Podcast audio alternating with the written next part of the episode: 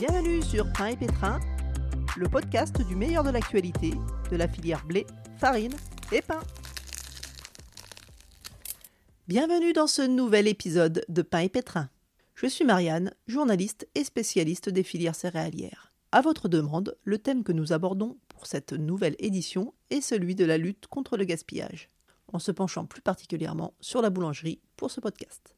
Si cela est l'affaire de tous, on oublie qu'en Europe, plus des deux tiers du gâchis interviennent au stade de la production et de la distribution des aliments.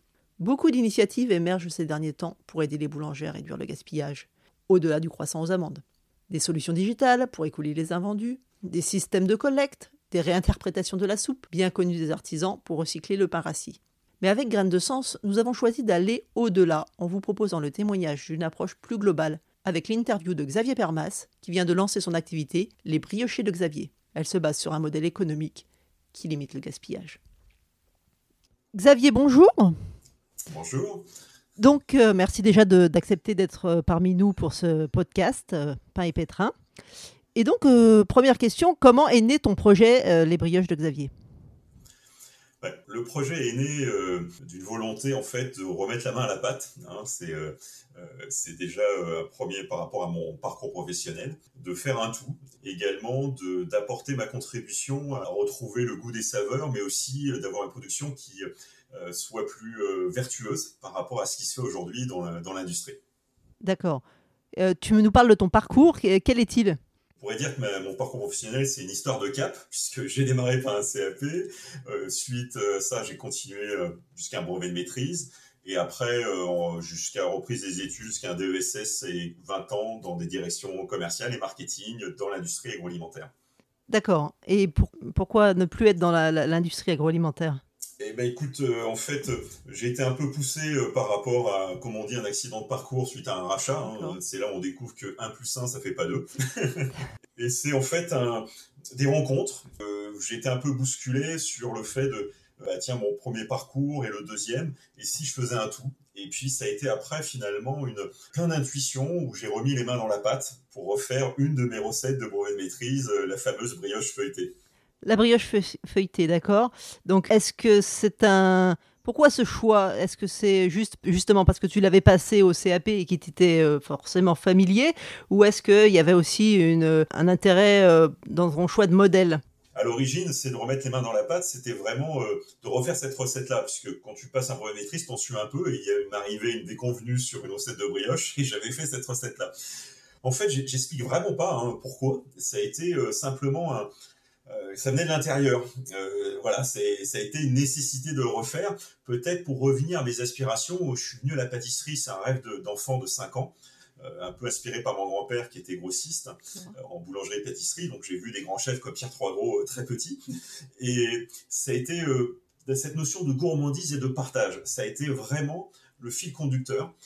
où si j'ai fait pâtissier, c'est pour transmettre le goût des bonnes choses et du savoir-faire artisanal. D'accord. Donc cette volonté euh, t'a conduit à imaginer lancer ta, structure. Tu as réfléchi à des modèles économiques et finalement celui pour lequel tu as opté, c'est lequel? Alors, ce qui m'a amené en fait à revenir, c'est que quand j'ai fait cette recette, j'ai utilisé, parce que j'aime les bons produits, que des produits d'agriculture euh, bio, de circuit court. Je connaissais les, producteurs et ça a été le premier constat sur les saveurs. Je me suis dit, mais tiens, finalement, je ne retrouve pas ces saveurs-là quand je prends, euh, on va dire, un, voilà, un boulanger commun d'une part de, par rapport à l'impact de ces coûts matières, hein, qui n'ont rien à voir euh, avec ce qui est utilisé euh, dans les boulangeries et pâtisseries. Ça m'a amené à la seconde question.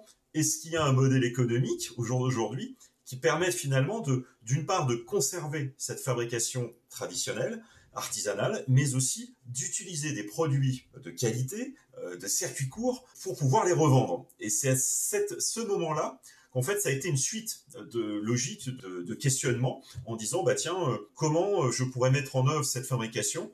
Et la première question, euh, pourquoi? Elle ne se fait pas, c'est d'une part par rapport à la perte occasionnée en viennoiserie. Il faut savoir que un artisan le matin ne connaît pas ce qui ses ventes, hein, c'est évident. Donc ça représente 25% la perte moyenne constatée. Si on veut bien sûr euh, prendre la part de marché, euh, c'est à peu près 18% la viennoiserie sur le chiffre d'affaires d'une boulangerie-pâtisserie. Mais si on veut prendre ces 18%, eh ben, inévitablement, on va avoir 25% de perte. Alors, c'est pour éviter ces pertes, souvent, il y a deux solutions. Réduire l'offre, hein, c'est ce que l'on voit chez nos pâtissiers. Et la seconde solution, bah, malheureusement, c'est ce que l'on constate, c'est d'avoir recours à une offre crue, surgelée, industrielle, qui permet, euh, bah, bien sûr, de, calquer en fait l'offre par rapport à la demande, puisqu'il suffit de, décongeler, de refaire pousser. En, une heure, vous avez des produits prêts à vendre. D'accord. Et eh ben pour toi évidemment c'était pas question de choisir cette option et du coup euh, comment ça se traduit? Vers quoi tu t'es orienté? Ça a été en fait, euh, on parle souvent du mode agile. je sortais en fait d'une expérience professionnelle où on avait mis un, une marketplace servicielle, c'est-à-dire qui offrait des services de multitude autour, euh, auprès du consommateur. Et c'est cette notion d'agilité de dire, bah, on va se mettre, euh, plutôt que de penser un concept, écrire sur le papier, 15 jours après l'idée, j'étais dans un magasin de circuit court. Pourquoi un magasin de circuit court Parce que c'est là où on trouve les meilleurs produits. Et c'est là aussi où on trouve le consommateur qui a choisi de consommer autrement.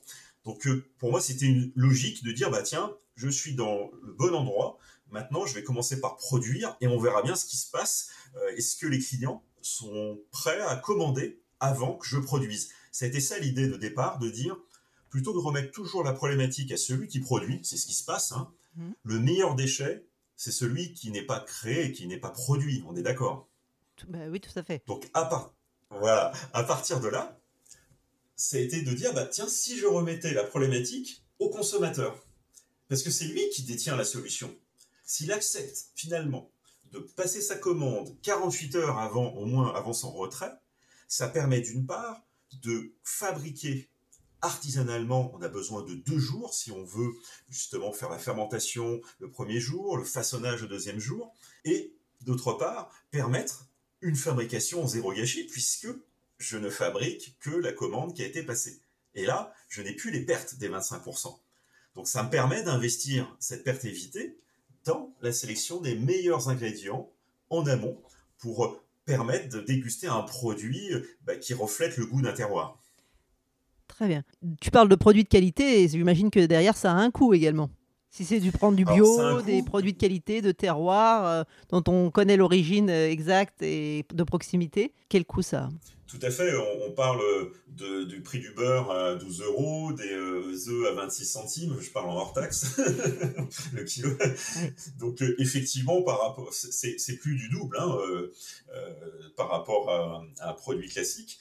Mais il y a deux sources d'économie dans ce modèle économique hein, que j'ai lancé par mhm par rapport en fait déjà au fait qu'il n'y a pas de gâchis, mais aussi au fait que je n'ai pas de boutique. Pas de boutique. Et non, c'est une boutique en ligne. D'accord. Donc les gens commandent en ligne.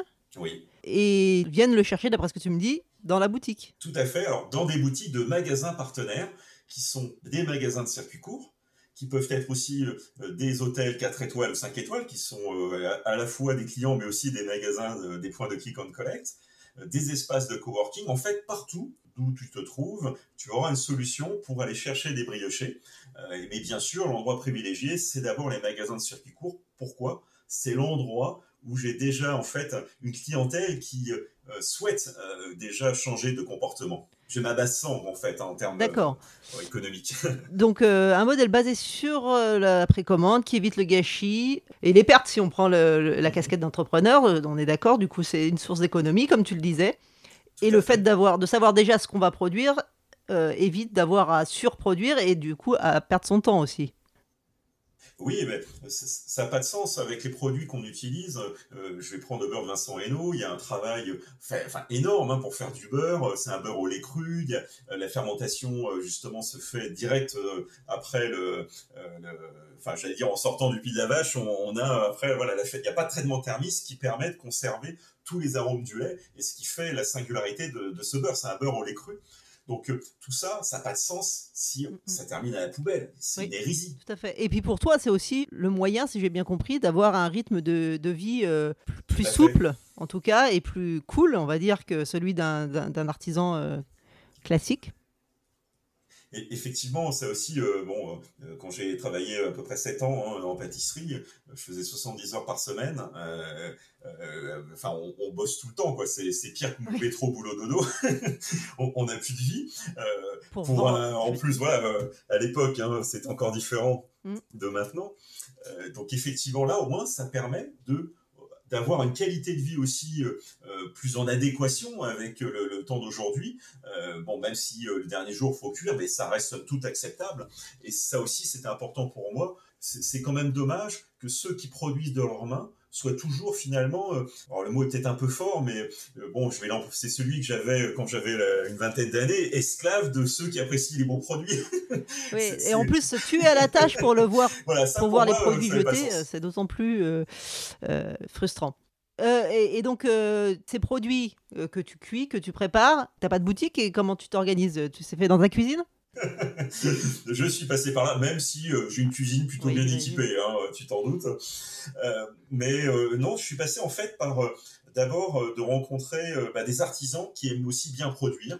Ça a été une rencontre humaine, comme à la base tout projet, puisque je fais fabriquer chez un artisan qui lui aussi fabrique artisanalement, et ça permet d'une part de, coproduire, puisque bah, j'ai commencé à produire, euh, il fabrique une partie ou il fait la cuisson, donc c'est on va dire à, quatre mains, et ce qui permet aussi d'être en temps masqué vis-à-vis de, sa, de sa fabrication, puisque bah, lui est encore dans une fabrication, on va dire classique, hein, où il se lève euh, assez tôt. Euh, donc bah, moi, en fait, je me sers des fours et des pétrins quand eux ne s'en servent pas. Donc il y a vraiment, il y a vraiment une adéquation et on arrive justement à optimiser un temps et puis, bah, ça permet aussi aux, euh, pâtissiers, euh, c'est leur, mot, dit bah, c'est agréable de travailler des produits euh, tels que ceux des briochés parce que on n'a jamais, enfin, il n'avait pas eu l'occasion de, pouvoir les travailler, ne serait-ce que par rapport au coût.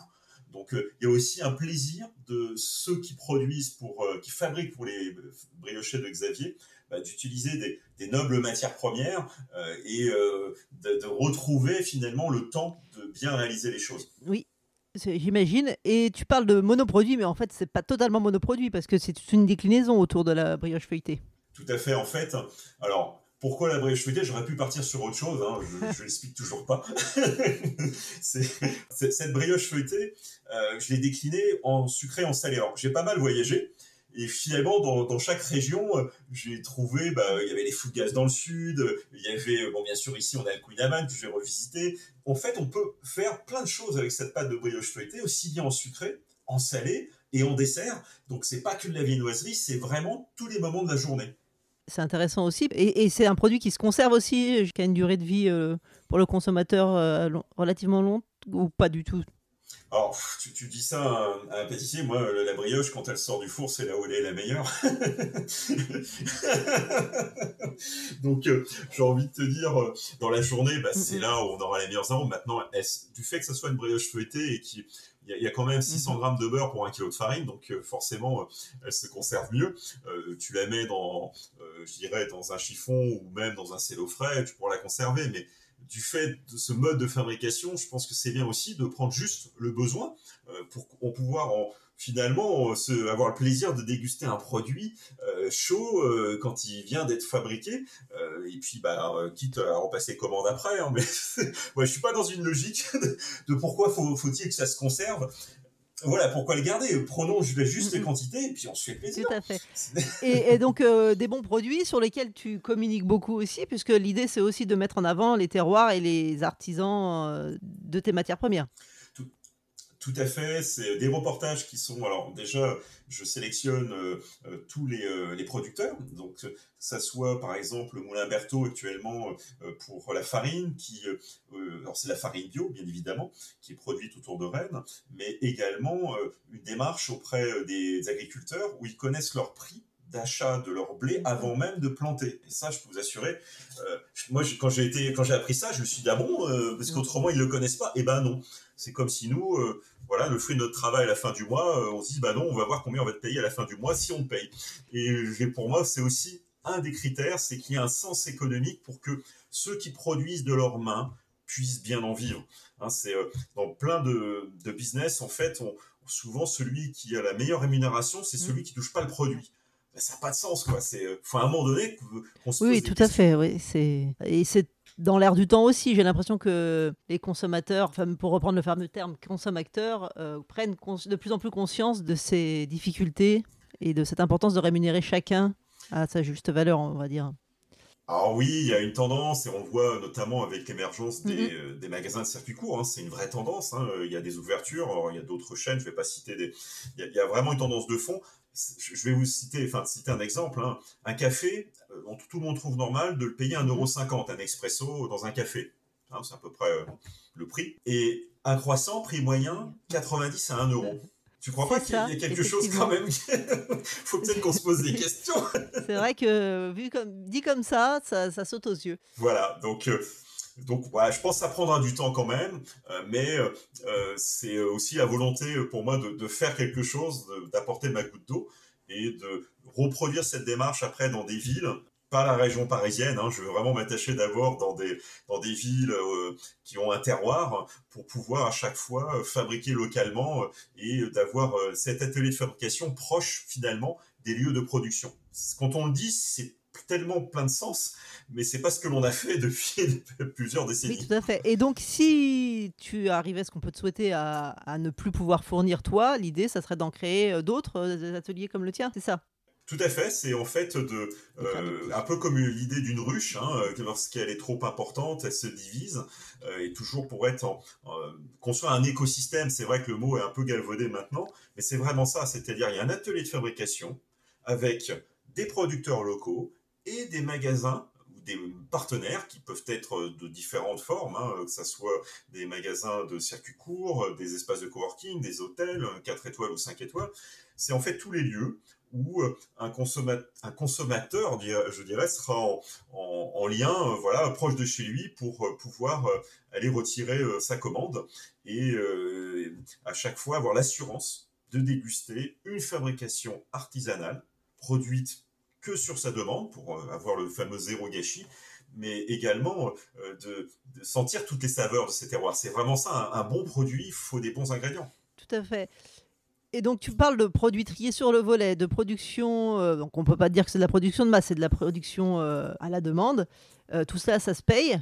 À combien tu proposes tes, brioches? Alors aujourd'hui, pour la brioche de 500 grammes, je suis à 11,90 TTC. Sur des brioches, des, lots de 2 hein, qui sont à peu près 110 grammes sur, par unité, donc 220 grammes, je suis à 3,90. Donc somme toute, alors en province, hein, sur Rennes. Hein. Somme toute, je suis euh, allé euh, sans abonnement. Je suis un, allé un euro au kilo plus cher qu'un bon boulanger pâtissier. Euh, qui va être à 20, 20 euros 50 la brioche feuilletée au kilo. Quand je, moi, je pourrais être à, aller à 22,50. et si tu prends un abonnement, je suis à 20 euros parce que euh, là, il y a la fidélisation, mais aussi le fait que je n'ai pas de boutique et il n'y a pas de perte. Donc, c'est vraiment investi. Donc, je suis très, très proche, finalement, d'un bon boulanger pâtissier. Oui, oui, je vois ça. Et, donc, tu parles euh, de proximité, de transparence, etc., d'écosystème. Mhm. L'écosystème, tu, si j'ai bien compris, tu essayes aussi d'intégrer de, de, de plus en plus le consommateur dans cet écosystème. Tout à fait. Alors, d'une part, en partageant, il y a une totale transparence sur le site. Euh, c'est aussi la, euh, c'est pour moi, c'est essentiel cette transparence. Hein. Quand on mange un croissant, on ne sait pas d'où il vient dans une boulangerie-pâtisserie. Donc, c'est bien dommage parce qu'il y a des bons artisans et je tiens à souligner, je m'appuie sur ces bons artisans. Hein. C'est mmh. vraiment au contraire pour les mettre à l'honneur et, de coproduire avec eux pour euh, qu'on puisse justement présenter à la fois bah, nos producteurs sur le site, comment on fabrique, de partager la recette, parce que la gourmandise, ça se partage. Il y a des ateliers qui ont lieu une fois par mois. Alors, euh, le Covid est passé par là, hein, mais euh, donc on verra sous quelle forme on, fait les prochains. Mais c'est aussi l'opportunité de, de venir une fois par mois, apprendre à faire une recette, d'imaginer ensemble les recettes de demain. Pour moi, c'est primordial, ce lien avec euh, tous les gourmands en fait, hein, parce que c'est un partage extraordinaire et, c'est ça moi qui m'a amené à être pâtissier, à ce rêve d'enfant de 5 ans, c'est la gourmandise et c'est le partage, de voir quand euh, je fais déguster une briochée à des enfants, pour moi c'est essentiel que les enfants apprécient. Ils me regardent avec le sourire, ben voilà, c'est ça ma plus belle récompense. Et puis oui, c'est aussi en plus un vecteur pour aller vers d'autres goûts si tu les multiplies avec euh, plein de mm. plein d'ingrédients différents. Euh, donc là, ça fait, euh, deux, un peu plus de deux mois que la boutique, enfin que la boutique en ligne est lancée. Comment le démarrage, comment ça se passe? Bah écoute, alors j'étais en phase, euh, j'avais mis en place un, voilà, de, quoi démarrer, tester.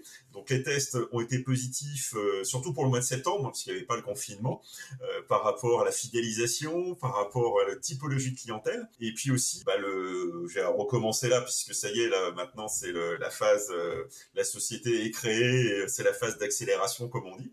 Donc c'est aussi bah, pour pouvoir faire fi, on va dire, de cette situation et de trouver finalement une autre proposition aux consommateurs euh, pour pouvoir euh, faire euh, aussi bien des points de livraison ou d'avoir une multitude de connexions avec eux Donc je dirais maintenant, bah, c'est me faire connaître, c'est de, proposer. alors il y, aura très certainement aussi du pain, ce qu'on appelle respectus panis, c'est-à-dire sans pétrissage, au levain, avec toujours la super farine hein, d'un meunier en bio où il y a une économie aussi derrière qui est singulière. Donc euh, tout ça aussi pour euh, vraiment euh, représenter les valeurs de la fabrication artisanale, mais en interrogeant le consommateur aussi pour lui dire bah, c'est bien de déguster un bon produit, mais il faut peut-être aussi penser à ceux qui le fabriquent, bah, pour leur laisser le temps et aussi de vivre bah, plus en phase, on va dire, avec aujourd'hui les rythmes que l'on connaît. Là, il est bientôt l'heure du goûter. Est-ce que qu'est-ce que tu pourrais me conseiller comme euh, brioche sucrée à cette heure-ci? Alors bah écoute, euh, alors moi ma Madeleine de Proust, c'est c'est un souvenir par rapport à ma grand-mère. C'est euh, la fameuse tarte fine brioche feuilletée aux poires. Il y a rien de plus simple. Hein, c'est simplement la brioche feuilletée étendue dans du sucre grain, du sucre de canne, sucre roux, hein, ce que l'on appelle, et une poire finement coupée posée dessus. C'est tout. Mmh et tu cuis ça, et là tu as le croustillon un peu du, du caramel dessus, la fraîcheur de la poire, c'est un truc, enfin tu prends une bouchée, tu finis la deuxième quoi. c'est ça. c'est aussi simple que ça, c'est revenir à des vraies valeurs, à de la simplicité. Et euh, donc et en salé par exemple pour euh, avoir une idée un petit peu de. Alors je, suis euh, à chaque fois, c'est important. Hein, il y a, je suis le rythme des saisons, donc je mets à l'honneur à chaque fois des recettes suivant euh, bah, les, légumes, les fruits. Euh, et il y, a, il y, a, un rythme hein, qui va, s'accélérer. Mmh. Donc là, en ce moment, c'est la poire, forme d'ambert mmh. et des éclats de noix. Et là, avec un petit verre de quincy, on n'a pas le droit d'en parler, mais c'est pas bon. ah non, mais oui, c'est un écosystème. Il faut que tout le monde y trouve sa place. Hein. Euh, bientôt, il y aura peut-être aussi des cours de, fitness, non? Si ça marche trop bien. Alors, eh, ce qui compte, mais, en fait, tu vois, dans cette démarche-là, c'est de se faire plaisir, mais euh, à bon escient. Voilà, je pense qu'on peut, en, prenant un petit peu, euh, se faire plaisir. voilà, c'est pour ça que j'ai plusieurs marchés et que je compte pour pouvoir bah, me développer et aussi en vivre, parce que c'est quand même aussi le but d'une société. c'est d'être dans plusieurs villes, simplement de de reproduire cette philosophie de fabrication dans plusieurs villes. Là, partout, il y a un terroir, partout, il y a des spécialités. Hein. À Toulouse, à Bordeaux, à Lyon, il y a, il y a, plein de choses à faire. Euh. Et puis, bah, écoute, on verra. Mais déjà, voilà, je sais faire ma part. C'est euh, la fabrication artisanale, celle qui utilise les mains, des bons produits et faire plaisir. Et puis, en quantité suffisante. Voilà, je... Oui. Tu parles de ces villes, euh, ces grosses villes de province. Euh, il y a déjà des pistes, il y a déjà des, des, contacts de gens qui seraient intéressés pour faire leur ruche? Bah, j'ai toujours gardé mes contacts dans, dans la profession, hein, donc. Euh, mais déjà, je me concentre sur Rennes, puisque c'est là où je dois faire mes preuves. Mm-hmm. Mais effectivement, les pistes et les contacts sont déjà établis sur Lyon et sur Nantes, aussi bien pour des clients que pour l'atelier. Oui, bah, c'est un beau projet. Qu'est-ce qu'on peut te souhaiter? Ben, Écoutez, euh, bah, déjà, je vous remercie pour euh, cette interview, puisque c'est déjà une belle opportunité. Euh, plus on partage, plus on grossit, hein, c'est pas de moi. Alors bon, il faut faire un peu d'exercice, si je pense. Mais écoute, de, bah, de partager, et puis... voilà, si vous avez l'opportunité de, de, déguster les briochés de Xavier, bah, j'en serais ravi. Ben, dès qu'on a le droit d'aller à Rennes euh, et qu'on en a l'occasion, on va, on n'y on y coupera pas, je pense. Hein, on va en profiter. Très bien. Ben, merci beaucoup. Merci à toi. Et pour cet échange. Et puis, euh, ben, longue vie au brioche de Xavier. Merci. Merci à vous aussi de nous avoir écoutés. Vous avez peut-être des questions à poser à propos des briochés de Xavier je vous invite à les poser en message direct sur le compte Instagram graines de sens avec un 2 en chiffres ou en envoyant un mail à l'adresse contact at graines-de-sens.fr. Avec Xavier, nous essaierons d'y répondre le plus rapidement possible. Si cette édition vous a plu, et pour nous encourager, je vous invite à en parler autour de vous. Avec Graines de Sens, nous vous donnons rendez-vous très bientôt pour un nouvel épisode, toujours sur le thème de la lutte contre le gaspillage. A très bientôt sur Pain et Pétrin.